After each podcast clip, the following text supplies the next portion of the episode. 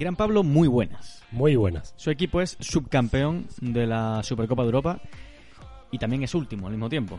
Sin embargo, mm, no es lo mismo porque la Supercopa de Europa la interpretamos aquí como un regalo. ¿No es así?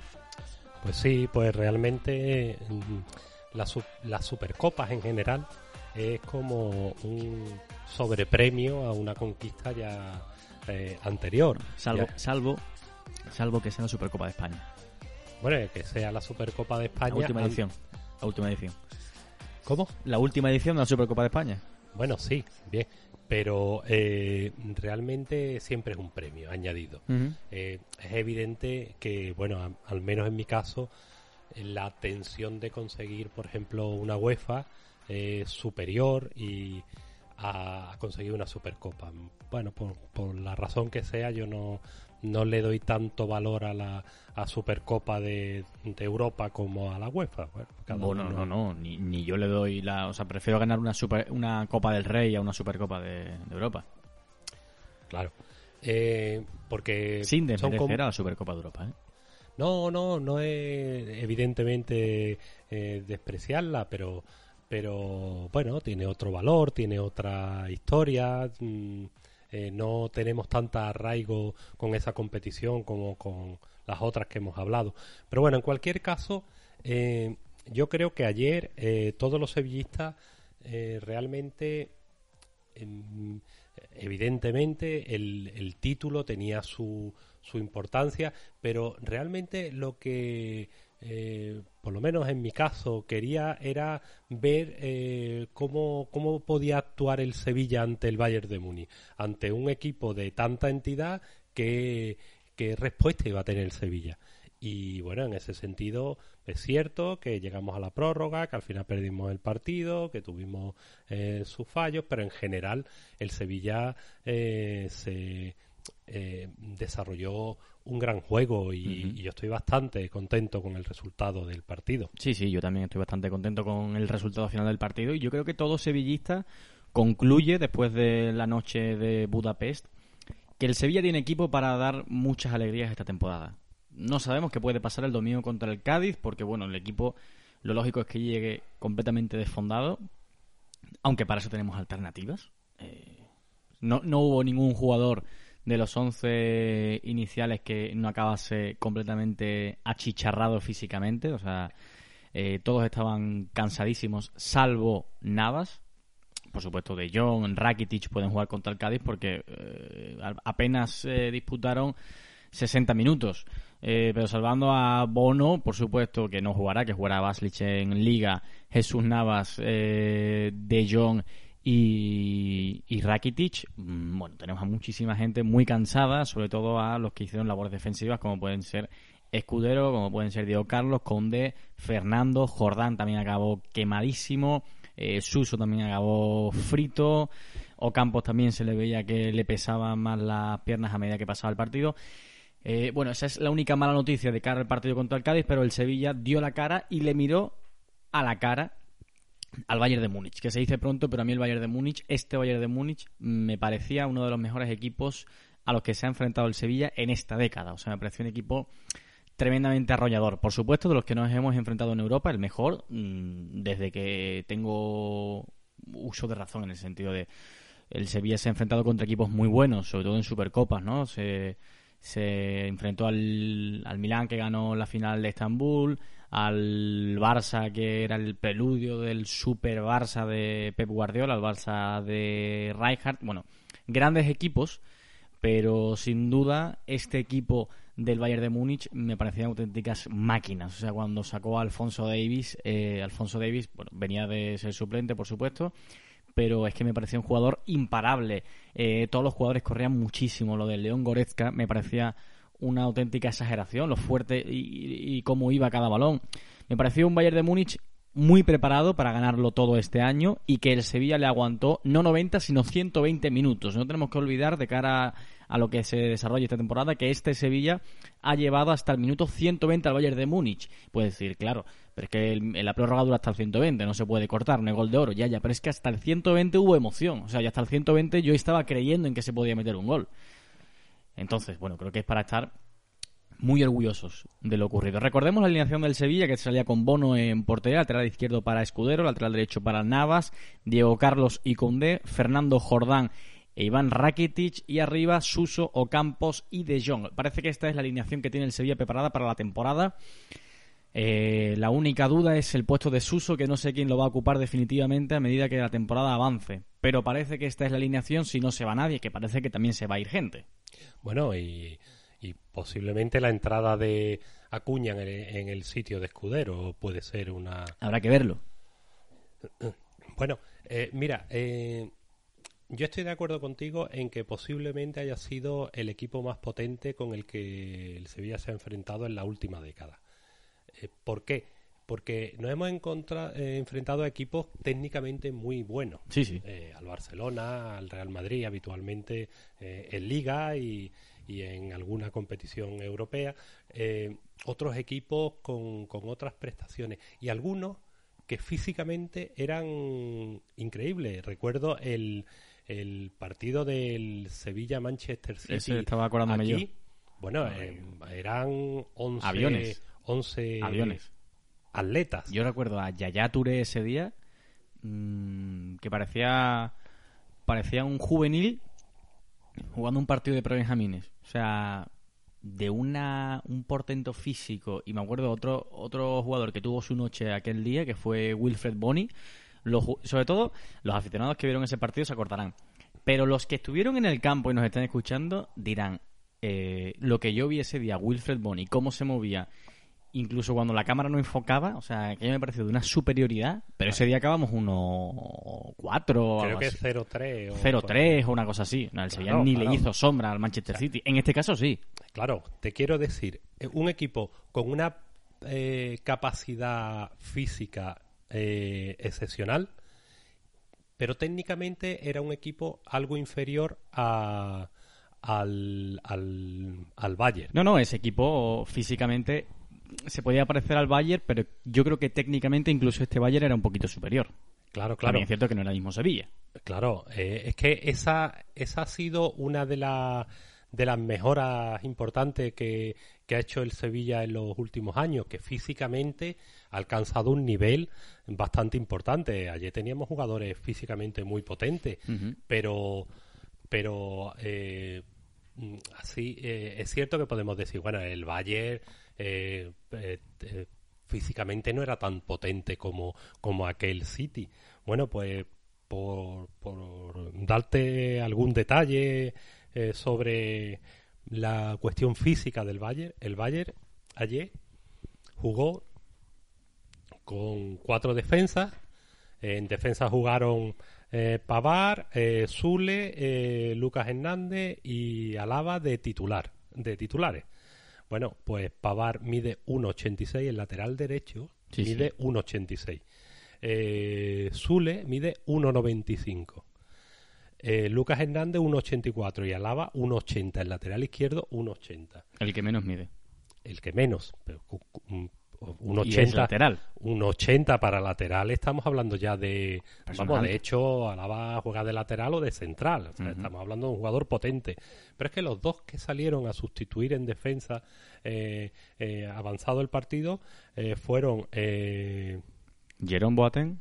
Jerón Boateng 1.92 y Javi Martínez 1,90. O sea que estamos hablando que tres jugadores estaban por encima de 1,90.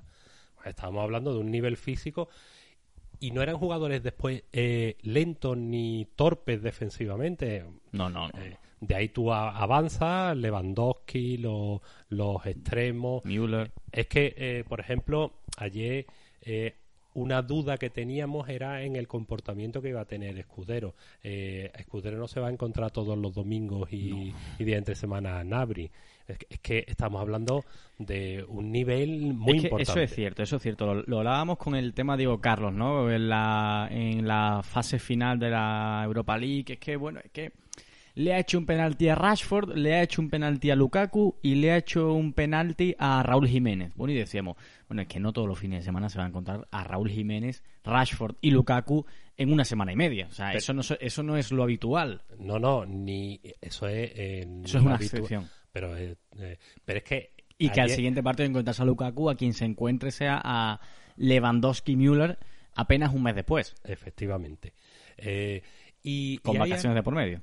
Y hay algo que me sí, y con un tono físico que es cierto que el Bayern tampoco supongo que habrá eh, tendrá un tono físico óptimo como el Sevilla, pero el Bayern ya ha jugado su primer partido que lo jugó el domingo que tenemos que recordar que al Schalke le metió 8, o sea que Sí, sí, no- pero no estamos hablando de bueno, y algo que me sorprendió era que en otras ocasiones eh, el los entrenadores del Sevilla se han ajustado a- al equipo contrario y han modificado un poco su, su sistema para que, bueno, de alguna forma acomodarse a, a contrarrestar al equipo contrario. Eh, es más, incluso yo en un momento lo, lo esperé eh, porque porque Lopetegui estuvo probando durante los dos partidos de ensayo, de pretemporada, le podemos llamar, estuvo probando un 3-5-2. Pero cuando, cuando veo la alineación, la alineación del Sevilla es la alineación del año pasado. El Sevilla le juega al Bayern con su modelo de juego. Proponía lo suyo. Con, bueno, era, un, era de alguna forma un signo de personalidad, un signo de valentía. No me arrugo ante lo que me encuentro enfrente, sino que sigo apostando por lo mío. Me pareció una propuesta muy valiente de Lopetegui porque cuando metió el Sevilla el primero, ahora hablaremos de todos los jugadores, ¿no? Pero cuando metió el Sevilla el primero, eh, dijimos, viendo el partido, en otras circunstancias y con otro entrenador, el Sevilla se hubiese echado atrás sin ninguna duda. ¿eh? Mira, El Sevilla hubiese ido del 13 al 90 con cinco jugadores atrás, cuando no seis, y a esperar. Y a sufrir. Entonces, para el aficionado sevillista, incluso, hombre, por supuesto, una en esas circunstancias, o sea, si me dicen, a partir del 13 vas a poner el autobús y vas a ganar, te lo firmo. Pero bueno, también nos brindó Julio Lopetegui un fantástico partido de fútbol y supongo que al espectador medio el partido le, maravillaría. O sea, leía muchísima gente, espectadores medios, decir, bueno, de, de las mejores Supercopas de Europa que yo he visto últimamente. También es distinto que esta Supercopa de Europa posiblemente de las disputadas haya sido el menos mm, que olía a trofeo de verano, porque bueno, ya ha empezado la temporada, eh, 21, 24 de septiembre, no es 24 de agosto, no es tan trofeo de verano como podía serlo en años anteriores. Entonces era más fácil que el tono físico de los equipos fuese mejor que en, que en otros años. Pero bueno, vamos a empezar. Pero mira, eh, Sí. por, por acabar ese tema, eh, hay algo que no me gustaría dejar pasar. Eh, si, si hacemos un análisis de, de la mejor época que ha tenido el Sevilla, eh, que, y nos centramos 2006-2020, el Sevilla en, entre 2006 y 2020 ha ganado muchos títulos. Pero si hay algo que ha habido dos cuestiones que, excepto etapas en concreto, vamos a quitar y, eh, de, de este análisis la época de Juan de Ramos. Obviando la época de Juan de Ramos en la que competíamos con todo el mundo y en la que nos plantábamos fuera de casa eh, haciendo grandes partidos en cualquier campo, desde Juan de Ramos siempre hemos tenido eh, dos problemas eh, de forma general. Uno, bajaban mucho fuera de casa y dos, nos costaba mucho competir contra los grandes. Contra los grandes equipos, de alguna forma, nos empequeñecíamos. Y, y sí es cierto que hemos ganado partidos, pero hemos ganado partidos eh, agazapándonos y a la contra aprovechando nuestras oportunidades. Pero quizás en la época de San Paoli también se vio algo eh, parecido, pero de forma puntual. Pero si analizamos la temporada de, de Lopetegui, eh, la, la competición de Europa League eh, de este verano y el partido de ayer, es junto con la de Juan de Ramos, en la que claramente el Sevilla ha salido a competir tanto en casa como fuera de casa, en la, eh, con unos números incluso similares eh, eh, en, casa y fuera de casa, y en la que hemos salido a, a encarar de tú a tú a cualquier equipo que nos hemos encontrado. Eso tiene mucho mérito, esa es una parte muy importante. En ese sentido, a mí me recuerda eh, al inicio de, de, toda esta época tan, mm. tan buena. en algunos, no tanto en el sistema de juego, no tanto en otras cuestiones, pero sí en, en el afán de ganar contra quien sea y cuando sea a la época de Juan de Ramos. Sí, sí, un Sevilla muy potente a nivel, o sea, con un, con un nivel competitivo altísimo, sin duda. Eh, ¿Qué te pareció? Leí un análisis, me parece, me pareció bastante injusto, diciendo que al Sevilla, mm, para acabar este, para acabar este equipo, para redondearlo, para ponerle la guinda, lo que le hacía falta después del partido contra el Bayern era un buen portero y un buen delantero centro. Y me pareció tremendamente injusto por parte del analista en cuestión, porque creo que tenemos un buen portero. O sea, creo que tenemos un portero de garantías. Eh, es que se le escapa el balón en el despeje contra, contra el Bayern de Múnich. Vamos a ver, lo repetimos. No todos los fines de semana se va a jugar contra el Bayern de Múnich. Eh, si falla contra el Bayern de Múnich y es crucial, significa que nos estamos jugando algo tremendamente importante. Tremendamente importante. O sea, eh, ojalá, ojalá Bono vuelva a fallar esta temporada un despeje mal contra el Bayern de Múnich jugándose un título en la prórroga. Quiere decir que habremos llegado. Quiere decir que el Sevilla ha hecho cosas muy importantes. Ojalá. Y, puedes, y, lo normal es que no pase de nuevo, ¿no? Eh, el fallo de Bono. Eh, entonces. Estamos hablando del segundo gol. Estamos hablando del segundo gol, por supuesto. Eh, y después es un cabezazo perfecto de Javi Martínez, pero perfecto, o sea, me parece excelso. Y además creo que ese fallo no puede tapar los buenos balones que para Bono durante el partido. Creo que en el minuto 100, a la base del palo, le para una a Toliso Mm, que me pareció exageradamente buena la parada.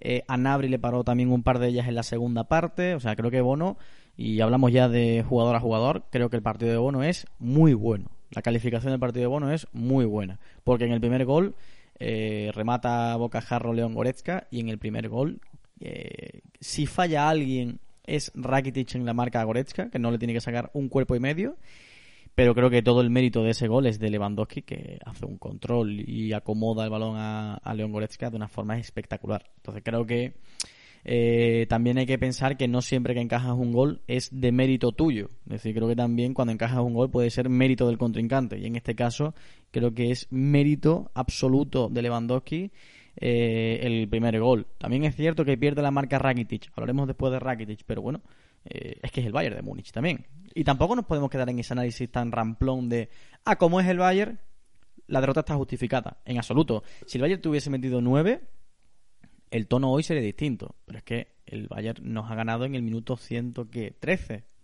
Claro, pero bueno, el Bayern, el Bayern realmente eh, mm, no le ha dado un baño al Sevilla, eh, ha sido un partido competido y es que realmente para valorar la, el juego del Sevilla tenemos que valorar también contra quién se ha enfrentado, eso es evidente. Eh, no se estaba jugando un, con todos mis respetos un a la vez Sevilla, se estaba jugando un Bayern Sevilla con los dos campeones de las dos competiciones eh, continentales. Es cierto que los porteros tienen la eh, últimamente la tendencia a despejar en lugar de bloquear. Bien, bueno, mm, supongo que será para evitar, eh, porque si tú no, blocas bien, le dejas, le dejas el balón muerto al delantero en una segunda jugada. Quizás el fallo está en, en que debería haber despejado no de frente, sino hacia un lateral.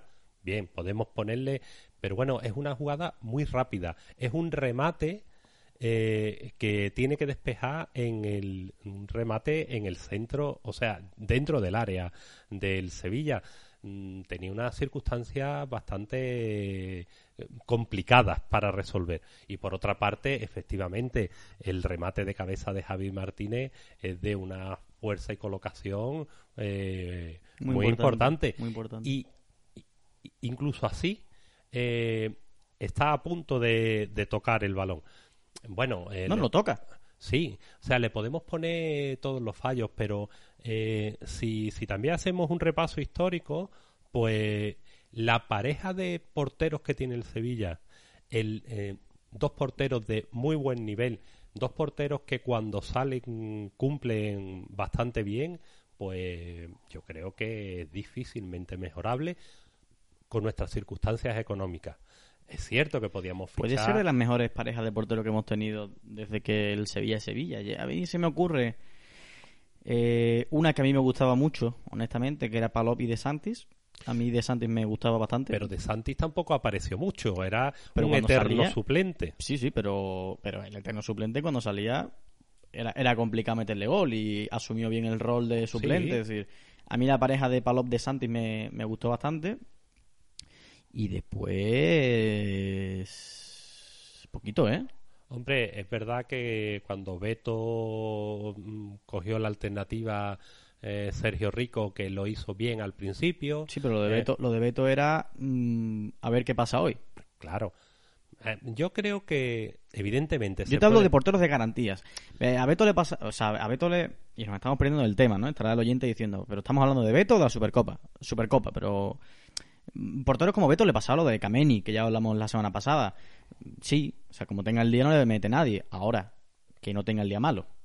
Si no, le entran todas. En fin. Pero centrándonos, yo creo que la pareja de porteros que tiene ahora mismo el Sevilla, eh, mm, o sea, superar esa pareja de porteros requiere una inversión económica muy importante. muy alto, muy alto, muy alto. Eh, defensa de cuatro para Navas Escudero, con D. Diego Carlos. Eh, ¿De quién quieres hablar primero? Vamos a hablar de Sergio Escudero, si te parece. Pues sí, porque realmente era el que a priori nos podía generar más dudas. Eh, no solo Escudero, sino el eje izquierdo de la defensa. El eje derecho de la defensa está bastante cerrado con Navas y con D. nos transmite bastante fiabilidad y bastante solvencia. En la izquierda teníamos a un escudero ya eh, mm, mayor, no es el escudero que llegó aquí al Sevilla al principio, eh, con evidentemente con una pérdida de velocidad. Y, y, además teníamos junto a Escudero a un Diego Carlos que en los tres últimos partidos oficiales que había jugado pues había tenido ciertas ciertas desconexiones con un penalti en cada uno de los tres partidos. Y además tenían enfrente tanto la movilidad de la parte central del Bayern con Lewandowski y Müller, como a un Nabri que es una flecha y muy habilidoso por banda eh, por la banda de escudero y bien pues al principio estuvo un poquito más desacertado pero se fue entonando entonando y yo creo que acabó con una solvencia muy importante bueno, eh, dicho esto, yo creo que Acuña debe ser el titular, por lo que le he visto ya Acuña y Escudero, eh, si bien es cierto que la temporada pasada decíamos que Escudero ni siquiera para suplente, bueno, por el nivel mostrado, eh, si se compromete a mantener una forma física aceptable, mm, creo que puede ser un buen suplente. Bueno, verá, Escudero puede no gustarnos, podemos considerar que tiene que ha perdido velocidad, que puede tener lagunas defensivas, pero la profesionalidad de Escudero no ha estado nunca. Nunca. es un jugador que cuando ha tenido que salir. Si se compromete, me refiero. Eh, sí, ha podido malinterpretarse, perdona. Si se compromete, me quiero referir a que si el físico puede, su físico puede comprometerse a, a mantener el nivel fuera de jugar todos los fines de semana. Es que no es lo mismo para un jugador que ya es mayor, que lo que necesita, que su... Que su...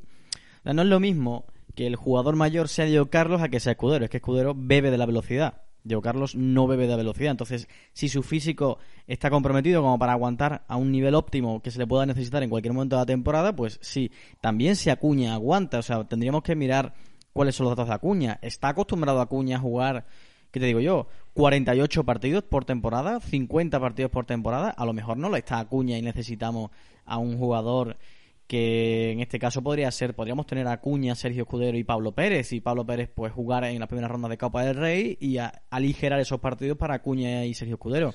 ¿Se podría hacer? Pues claro que sí. Incluso no olvidemos a Javi Vázquez. Que... Yo creo que Javi Vázquez ya se ha visto muy superado por Pablo Pérez. Pero bueno. Bueno, pero verás, eh, cuando, cuando jugó el Sevilla contra el Atleti, eh, eh, creo que fue contra el Atleti o contra el Levante, estuvo jugando unos minutos y eh, Javi Vázquez. y no lo hizo mal. no, fue contra el Villanovense en Copa, ¿no? No, no, no, te estoy hablando ah, de esta, pretemporada. ah, vale, vale, vale. Mira, yo me voy a mojar en este sentido. Mm, ahora mismo el Sevilla tiene unos recursos limitados para poder fortalecer y acabar de, terminar el equipo y redondearlo. Mm, yo, si fuera secretario técnico del Sevilla, a menos que haga una gran venta y tenga dinero de, para invertir, en principio ni tocaba la portería, ni tocaba el lateral derecho, porque creo que Pozo, como relevo de Jesús Nava, Mm, claro, si dice, no, es que, ¿y si Pozo tiene que jugar contra el, un Bayer? Bueno, pues a lo mejor las circunstancias eh, son más complicadas. Pero en principio, como recambio de la temporada de Jesús Nava, a mí Pozo me vale perfectamente. Y en banda izquierda, Acuña y Escudero, tenemos que ver a Acuña, a ver realmente mm. cuál es su, su mm, eh, despliegue pero en principio no tocaba ni la banda derecha ni la banda izquierda. ¿Qué te pareció el partido de la pareja de centrales? Pues mira, eh, eh, realmente eh, no se vieron desbordados en, ningún momento por las acometidas del Bayern. Nosotros hemos visto el torneo de, de, de Champions y muchos equipos se han visto desbordados por el Bayern, no solo el Barcelona, muchos más equipos y en cambio el Sevilla mantuvo una, una prestación bastante razonable. Mm, se eh, estuvo en juego en, todo momento, no se vio desarbolado y entre otras cuestiones, aparte de por el juego del centro del campo, fue por la solvencia tanto de Diego Carlos como de, de Condé. Ahora también podemos coger y decir, bueno, pero es que eh, hubo un fallo de Diego Carlos, un problema de entendimiento con Bono que dio origen al segundo eh, córner. Bueno, eso pasa mm. Mm, en cualquier familia, o sea que realmente, pero estuvieron los dos a un nivel bastante, bastante bueno. A mí creo que si, si tuviese que decir una una virtud en la que ha ganado Conde clarísimamente esta temporada creo que sería la toma de decisiones. O sea, si te das cuenta, Conde tiene una habilidad especial para saber en qué momento y dónde meter el pie. O sea, si bien Conde, su primera aparición con el Sevilla fue hacer un penalti tontísimo, al que se refirió en una reciente entrevista, creo que Conde ha mejorado muchísimo, no sé si gracias a Julio Lopetegui, no sé si gracias a algún preparador del área técnica de la parte técnica del Sevilla, no sé gracias a quién, pero Conde ha mejorado muchísimo en saber dónde y cuándo hay que meter el pie. Ayer no perdió ni un balón contra Lewandowski, salvo uno. Y ayer pensé yo, después de acabar el partido, es que fíjate cómo, son las, cómo es la vida. Yo creo que cuando Lewandowski empezó a florecer, que fue cuando le metió cuatro goles al Madrid, ¿recuerdas? Sí. Eh, tendría Conde pues 13, 14 años y ayer le estaba tapando todos los balones, salvo uno que fue el gol. O sea, eh, para que nos fijemos un poco en, la importancia del duelo que le ganó, de cada duelo que le ganó ayer con a Lewandowski. Es que Lewandowski, además de ser un pedazo de jugador, es un jugador muy experimentado y un jugador sin experiencia prácticamente en este tipo de citas como es Jules Condé, que la única experiencia es la que tuvo hace un mes y medio.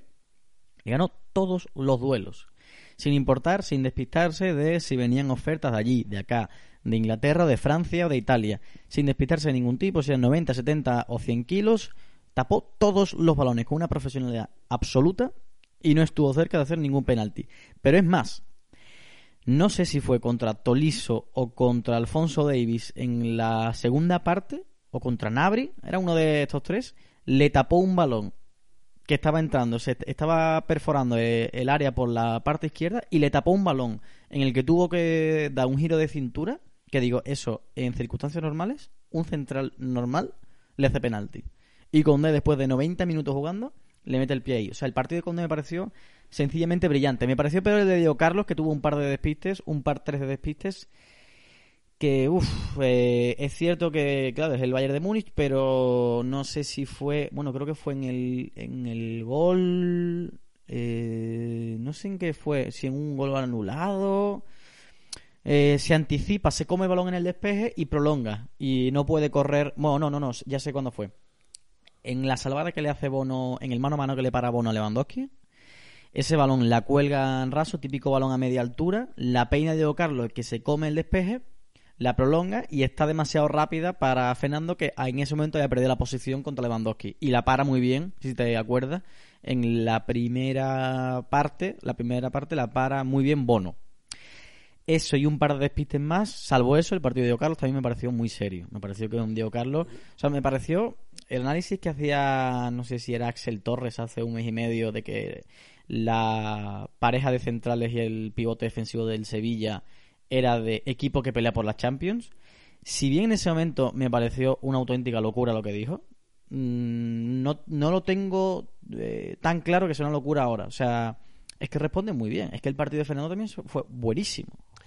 Es que eh, lo que pasa es que estamos, estamos analizando mm, pequeños detalles eh, del juego que consideramos fallos porque esos pequeños detalles que generan una ventaja en el equipo contrario que son eh, diferenciales en este tipo de citas. Claro, pero es que el Bayern le da mucho brillo a eso. Porque si, si esa, ese balón que va largo, el que lo tiene que controlar en vez de Lewandowski o Müller o eh, Nabri es eh, cualquier otro jugador, pero claro, claro, pero es que estamos hablando, pues pero que estamos hablando del Bayern Sevilla, que no, estamos, analizando mm. eh, Unión Deportiva Roteña Sevilla. No, no, pero a la hora de valorar esos fallos, estamos eh, centrándonos en unos pequeños detalles que dan lugar a una jugada peligrosa que en general en el 99% de los partidos eh, no llega a nada. Lo que pasa es que en este caso esos pequeños detalles eh, llegan a, tener una, un cierto peligro. En el caso de Koundé estoy de acuerdo contigo en que ha mejorado muchísimo en la toma de decisiones a nivel defensivo, pero la mejora de toma de decisiones a nivel ofensivo eh, también ha sido excepcional. Saca muy bien el balón, no se pone nervioso cuando es el último hombre. Es que eh, ayer hubo, eh, hubo jugadas en las que recibía el balón del lateral rodeado de, de jugadores del Bayern y sabían que y sabía perfectamente si la tenía que soltar la primera, si tenía que hacer una arrancada para para romper una línea. O sea que esa colaboración del juego ofensivo que hizo ayer eh, Conde también fue de altísima calidad. ¿eh? No, no, Conde. Bueno, pues supongo que, honestamente, ¿eh? supongo que estará vendido ya. Eh, Hombre, a mí no me gustaría, pero, pero, bueno, pero es cierto que cuando se llegan a, uno, a unos números tan importantes, no, no. un director deportivo es que verá, eh, si tú, si te plantean una oferta de 80 millones por Conde, ¿a qué tienes que vender? Es que sería una irresponsabilidad no vender. Yo creo, yo sé que esto suena eh, poco popular, pero ¿y qué pasa si dices que no y, y en el, eh, los eh, eh, al tercer partido, al quinto partido, tiene una lesión de rodilla y, tiene una triada y ya, bueno, pues... Que no tiene que pasar, pero que, lo que puede ser que pierda el nivel, que se desvalorice o qué sé yo, lo que sea, ¿no? pero que ahora mismo el Sevilla no está en ese punto en el que tenga que quedarse a sus jugadores para seguir creciendo. Creo que el Sevilla tiene que seguir viniendo un poquito más. Mira, te voy Porque tampoco puede tener, no se puede permitir el lujo de endeudarse. No, si pudiese, pues, pues, pues me puede dar 240 por Conde, que este año se queda. Bien, y esos y, es, y ese dinero que recibe puede hacer que eleve eh, otras líneas de o la, o la, media general del equipo. No, no, eh, es, que, es que vamos a ver, vamos a ver. Es que no nos estamos dando cuenta de una cosa, es que si, si te traes a... O sea, si vendes a Conde por 80 mañana, te puedes traer por 25 30 a un delantero y por otros 25 30 a un central sin necesidad de hacerlo. Pero te quiero decir, es que se pueden reforzar de una forma muy interesante líneas que son vitales. O sea, el Sevilla ahora mismo en, el, en este mercado con 25 30 kilos, eh, bueno, pues se podría haber traído a Luis Suárez. Porque va, se va gratis al Atlético y va a cobrar 9 millones por temporada durante tres temporadas. 18 kilos va a costar. Es que en, en esta eh, en esta este mercado mm, yo he estado leyendo cosas que, que tienes que tener una cierta perspectiva. Eh, por ejemplo, hay gente a la que no le gusta eh, Carlos Fernández mm, porque no considera que tenga mm, que sea un tercer delantero válido Y en cambio tú eh, piensas y dices, bueno, ¿y qué hubiera pasado si el Sevilla ficha por poco dinero a un delantero centro joven que ha jugado en el Granada Claro. y que tal?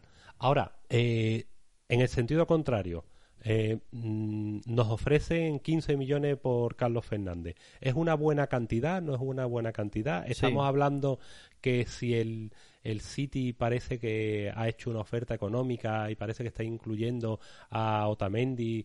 Bueno, verá, Otamendi tiene 32 años, pero Otamendi no es un recién llegado.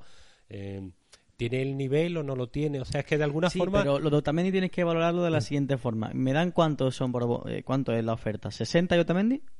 Creo, vamos, es que eso no lo sabemos, pero hablaban de 70 y Otamendi a la 70 y. Otamendi vendo mañana. Bien, porque tendría... Pero mañana, ¿eh? Bueno, eh, Porque al menos tienes tiempo de reacción. Quiero decir, Otamendi te puede aguantar dos años a un nivel excepcional. Te puede salir otro Adil Rami.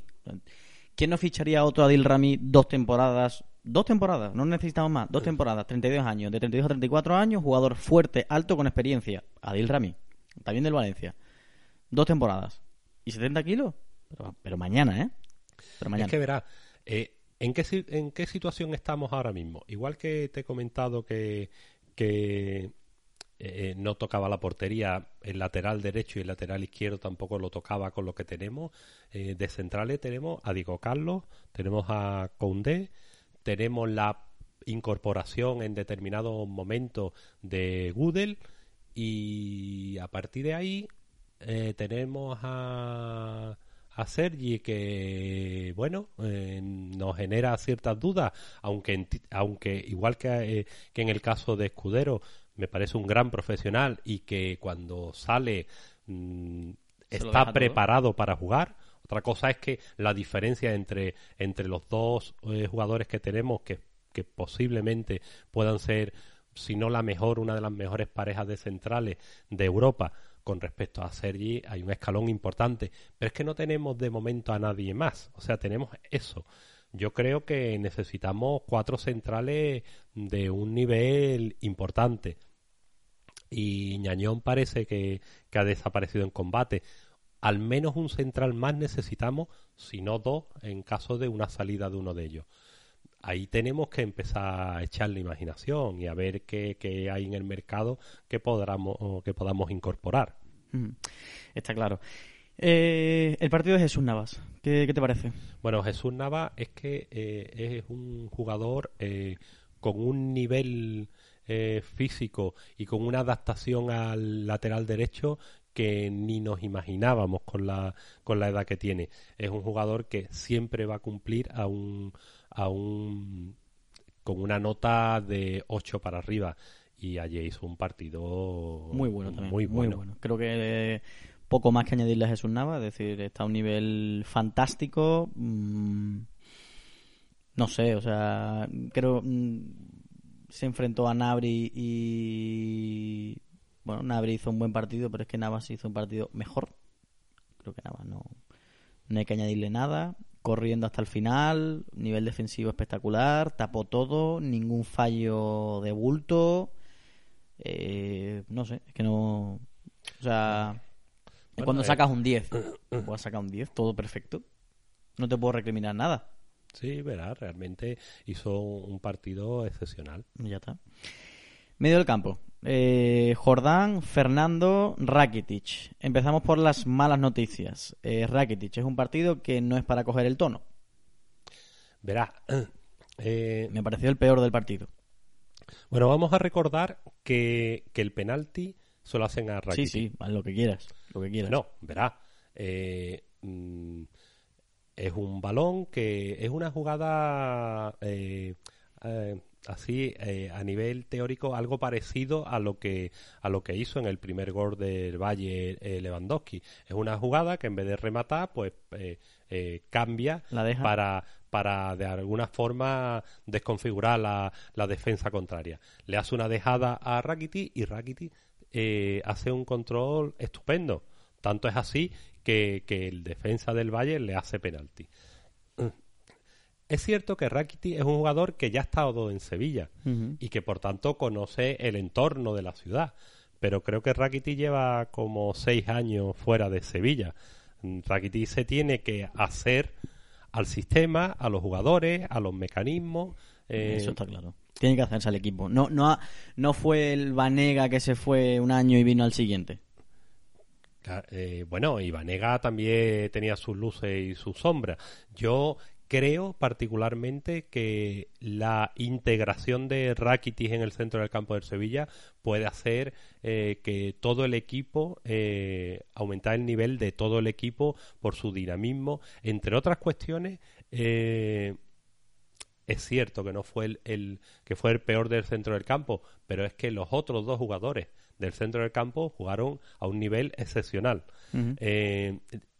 Fernando hizo una tarea su tarea la resolvió de forma excepcional y, y Joan Jordán estuvo imperial, tanto en el despliegue físico como en la organización de juego. Entonces, eh, el hecho de que Rakiti se incorpore con unas ciertas características hace que Jordán pueda brillar más.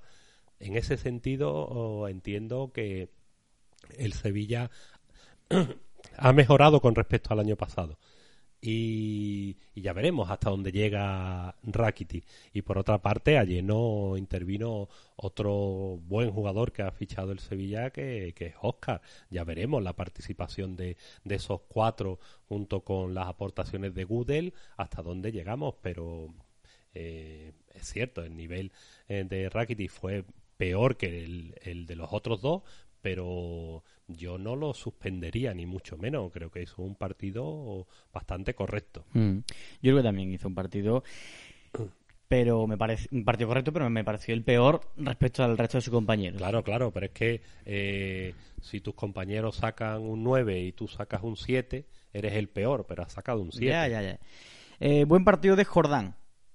Mm, parece el Jordán de inicio de la temporada pasada, final de la presente y muy distante del Jordán del mitad de temporada de este año, bastante más ramplón. Este Jordán sí. Bueno, yo diría no buen partido, diría muy buen, partido. Creo que hizo eh, una eh, tanto en el despliegue como en realmente fue el que el que de alguna forma, lo hemos dicho muchas veces, es el pegamento entre, entre la defensa y el ataque. Y ayer lo hizo muy bien ante unos jugadores con un nivel excepcional. Sí, sí, sí. No, no, que duda cabe que, que, que, estuvo bastante bien. O sea, creo que el partido de Jordan, mm, si no estuvo de 9, estuvo de 8.75. O sea, un partido Se defondó, estuvo hasta el final y y es cierto que por físico, como ya hemos dicho, se vio un poco superado, pero tácticamente aguantó bien el balón, lo daba el balón con mucho sentido, entregaba y hacía las jugadas con mucha creatividad, con, ya digo, con, con mucha sensatez. Creo que el partido de Jordán es un partido muy serio, un partido que además eh, dominó la situación. No fue un Jordán que, que dijésemos cámbialo ya porque lo están pasando, o sea, se está viendo completamente sobrepasado por la situación. Para nada. Partido eh, bastante, bastante bueno de Jordan, si bien no tan bueno como el de Fernando, pero es que el de Fernando me pareció de una altura. Bueno. Pues sí, pero porque, porque mm, siempre cortar y destruir eh, tiene mm, es mucho más fácil que proponer. Sí, más brillante. Eso es evidente. Y más vistoso. Pero mira, eh, en el caso de Rakiti, en el caso de Jordán y en el caso de Oscar, tienen un papel reservado fundamental a lo largo de toda la temporada.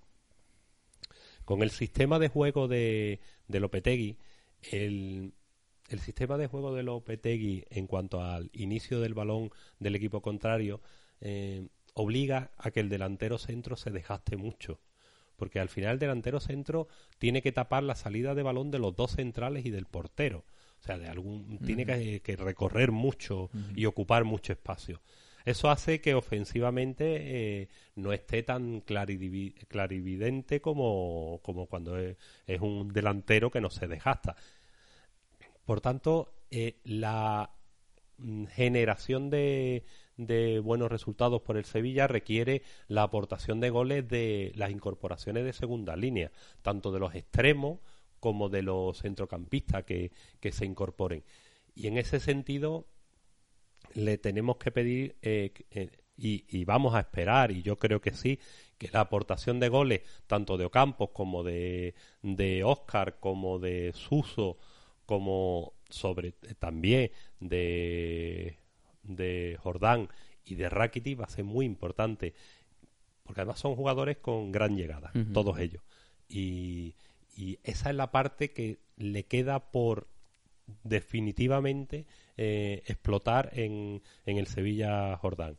Mm, mayor peligro y mayor finalización de la jugada y, mayor acierto de cara a gol. ¿Qué te pareció el partido de la línea de tres arriba, de Ocampos, Suso y De Jong? Y, luego hablamos de, de, ficha, de fichaje perdón, de, de, los suplentes para rematar y cerramos. Pues mira, eh, dentro de la, de la buena línea general, eh, estos tres jugadores tenían cada uno de ellos un hándicap importante. En el caso de Suso, su hándicap era que Suso es eh, un jugador que técnicamente es muy bueno, pero evidentemente no es un jugador veloz. Eh, eso supone que sus prestaciones aumentan cuanto más cerca esté de la portería ante un equipo encerrado, pues un jugador que, bueno, que hace diagonales al borde del área, que tiene un gran disparo, que filtra balones, pero conforme se va alejando de la portería, su incidencia, su peligrosidad es menor.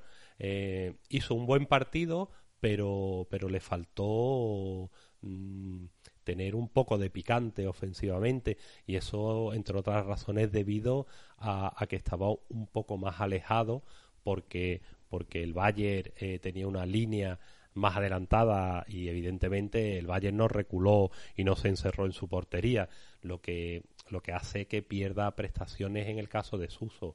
Eh, Ocampo, eh, en cambio, sí tiene esa capacidad para romper líneas, para eh, cogerle las espaldas a, a, los contrarios, pero bueno, es que tenía un gran defensor también.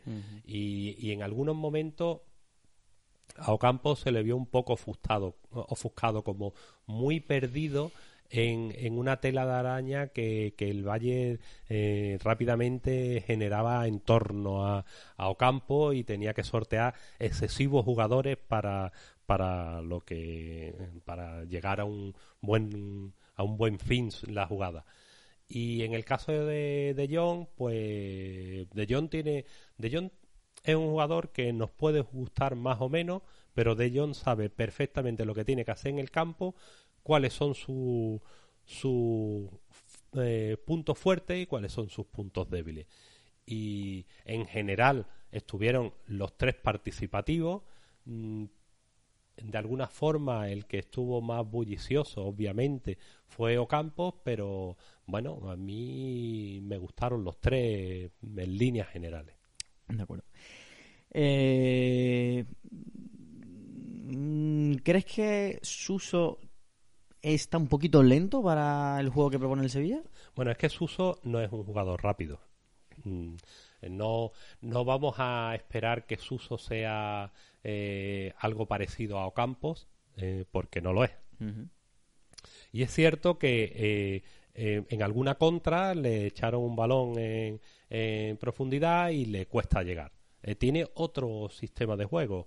Suso es un jugador más, eh, más adecuado para, para partidos en los que tú vas a tener mucha posesión y el equipo contrario va a estar durante muchos momentos en su área. Y en ese sentido, en el borde del área, sí tiene bastante más relevancia. Pero evidentemente no es un jugador rápido y es un jugador al que le cuesta coger la forma física. De hecho, mm, en el post-confinamiento probablemente fue el jugador con menor con menores prestaciones físicas de, de todos los que jugaron de titulares en, en la UEFA Europa League. Pero bueno, cuando adquiere un buen tono es un jugador muy interesante.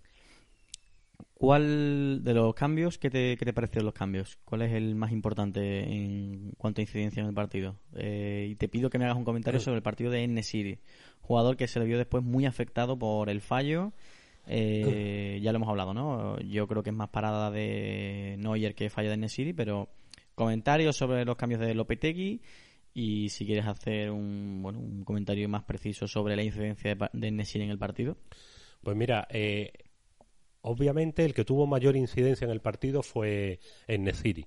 Eh, y vino a hacer lo que ya estaba haciendo De Jong con sus características, que era eh, seguir eh, presionando a la salida del balón. Y creo que la hizo bien.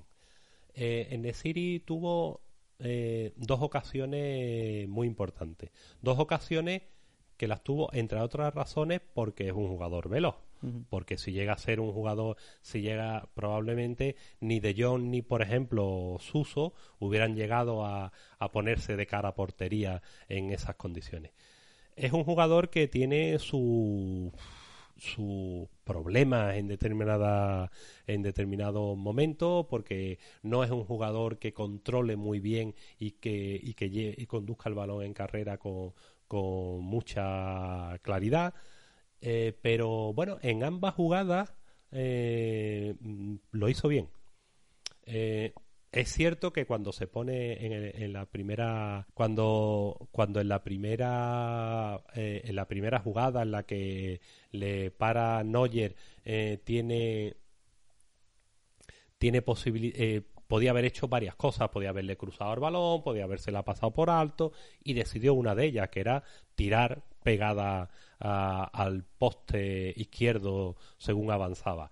Y no lo hizo mal, o sea, el balón iba para portería y, y pues le paró el balón. Es verdad que, que por su forma de orientarse en la pegada parecía bastante o relativamente fácil intuir a dónde iba el balón. Pero bueno, no todos los porteros lo hacen. De hecho, bueno, pues en pretemporada tuvo una jugada similar y sí metió el gol. Y en la segunda eh, ocasión que tuvo, pues también eh, se fue en carrera con un defensa, creo recordar que era Alaba, que le recortó en el área, que tiró a portería, que Neuer estaba vencido, que el balón le dio en el tacón al portero, que rebotó y dio en el poste. Si en lugar de darle en el tacón, eh, o si le dan el tacón, pero en lugar de ir al poste, pues se mete, pues hubiera sido un golazo que hubiera metido. Entonces, bueno, pues no tuvo la suerte adecuada en ninguna de las dos de las dos posibilidades que tuvo. Eh, ¿Lo hizo mal? No, no. No, no, es que eh, Realmente es un mal delantero. Bueno, no es un delantero brillante, o sea, no es esta jugada eh, nosotros hemos visto a Luis Fabiano, a Vaca o a Gameiro hacerla de forma excepcional, pero bueno, mm, es el que tenemos y, hay ciertas cosas que mejorará con el tiempo y hay otras que si no la tiene, pues no la va a adquirir por mucho entrenamiento que haga. Bien, eh, Gran Pablo, el Sevilla vuelve a enfrentarse en partido oficial contra el Cádiz el domingo a las seis y media. ¿Quieres hacer algún comentario sobre el calendario? Eh, ¿Te hubiese gustado más que hubiese sido el lunes? Eh, a Lopetegui se le vio muy cabreado. Bueno, eh... pero yo entiendo, yo entiendo que, que el partido debería haberse mantenido el lunes. Es que no me parece razonable que, para empezar, no entiendo ¿Por qué no puede haber partidos viernes y lunes? Sobre todo en una época, en, un momento en el que no hay espectadores que vayan al campo. No lo entiendo. Y en segundo lugar, eh, debería de primarse la, el descanso de los jugadores. Es más, no sé qué hubiera pasado si la final de la Supercopa, en vez de jugarla el Sevilla, la juega algún otro equipo vaya. Eh, vaya, de primera división. Por tanto, yo no entiendo las razones de por qué no jugar eh, el partido el lunes. Eh, bueno, ahora eh, empezamos a jugar partidos con rivales, vamos a llamarlos terrenales, porque nuestros últimos partidos oficiales los hemos jugado pues con Inter, lo hemos jugado con con la Roma, lo hemos jugado eh, con los Wolves, lo hemos jugado con el Bayern, lo hemos jugado con grandísimas escuadras. Manchester, y ahora vamos a empezar a jugar otros partidos. Eh, vamos a ver eh, cuál es nuestro posicionamiento liguero. Yo creo que el Sevilla está en, un elenco de equipo que va a luchar claramente por, por quedar entre los cuatro primeros y que creo que mm, verá eh, para ganar un título tienes que tener eh, varios factores uno es no tener al menos mala suerte y otro que, que, que equipos como Real Madrid y Barcelona pues tengan una mala temporada porque en condiciones de equipos a nivel excepcional mm, es muy difícil quitarle un título a Madrid o a Barcelona. Mm, yo creo que esta temporada va a ser muy interesante en ese sentido. Veremos a ver cómo se desarrolla. Gran Pablo, pues eh, si quieres ya acabar con algún comentario sobre el Cádiz, que lo hemos visto en los dos partidos y cerramos el podcast. Pues mira, el Cádiz es un equipo que yo le he visto los dos partidos y de momento no ha alcanzado eh, un nivel importante. Eh, con esto no estoy eh, despreciando al Cádiz, ni sino bueno, pues ahora mismo está haciéndose a la primera división. Es más, creo que el Cádiz mm, va a tener una transformación importante de la plantilla de aquí hasta que haya un cierre de mercado. Y en esa transformación importante de la plantilla, creo que incluso el Sevilla va a ser un agente eh, catalizador de esos cambios de plantilla. Eh, bueno, ya veremos. Yo confío en que el Sevilla jueguen los jugadores que jueguen, eh, se traiga la victoria de Cádiz. Pues Pablo, muchas gracias. Vamos a dejarlo por aquí. Ha quedado un podcast larguito de análisis en profundidad y nos vemos ya para la semana que viene. Vamos a ver si lunes o domingo para hacer el podcast del Cádiz Sevilla Fútbol Club que se juega en el estadio Ramón de Carranza con ese nombre hasta que se lo cambien, el domingo a las seis y media. Hasta entonces, Gran Pablo, muchas gracias. Hasta entonces.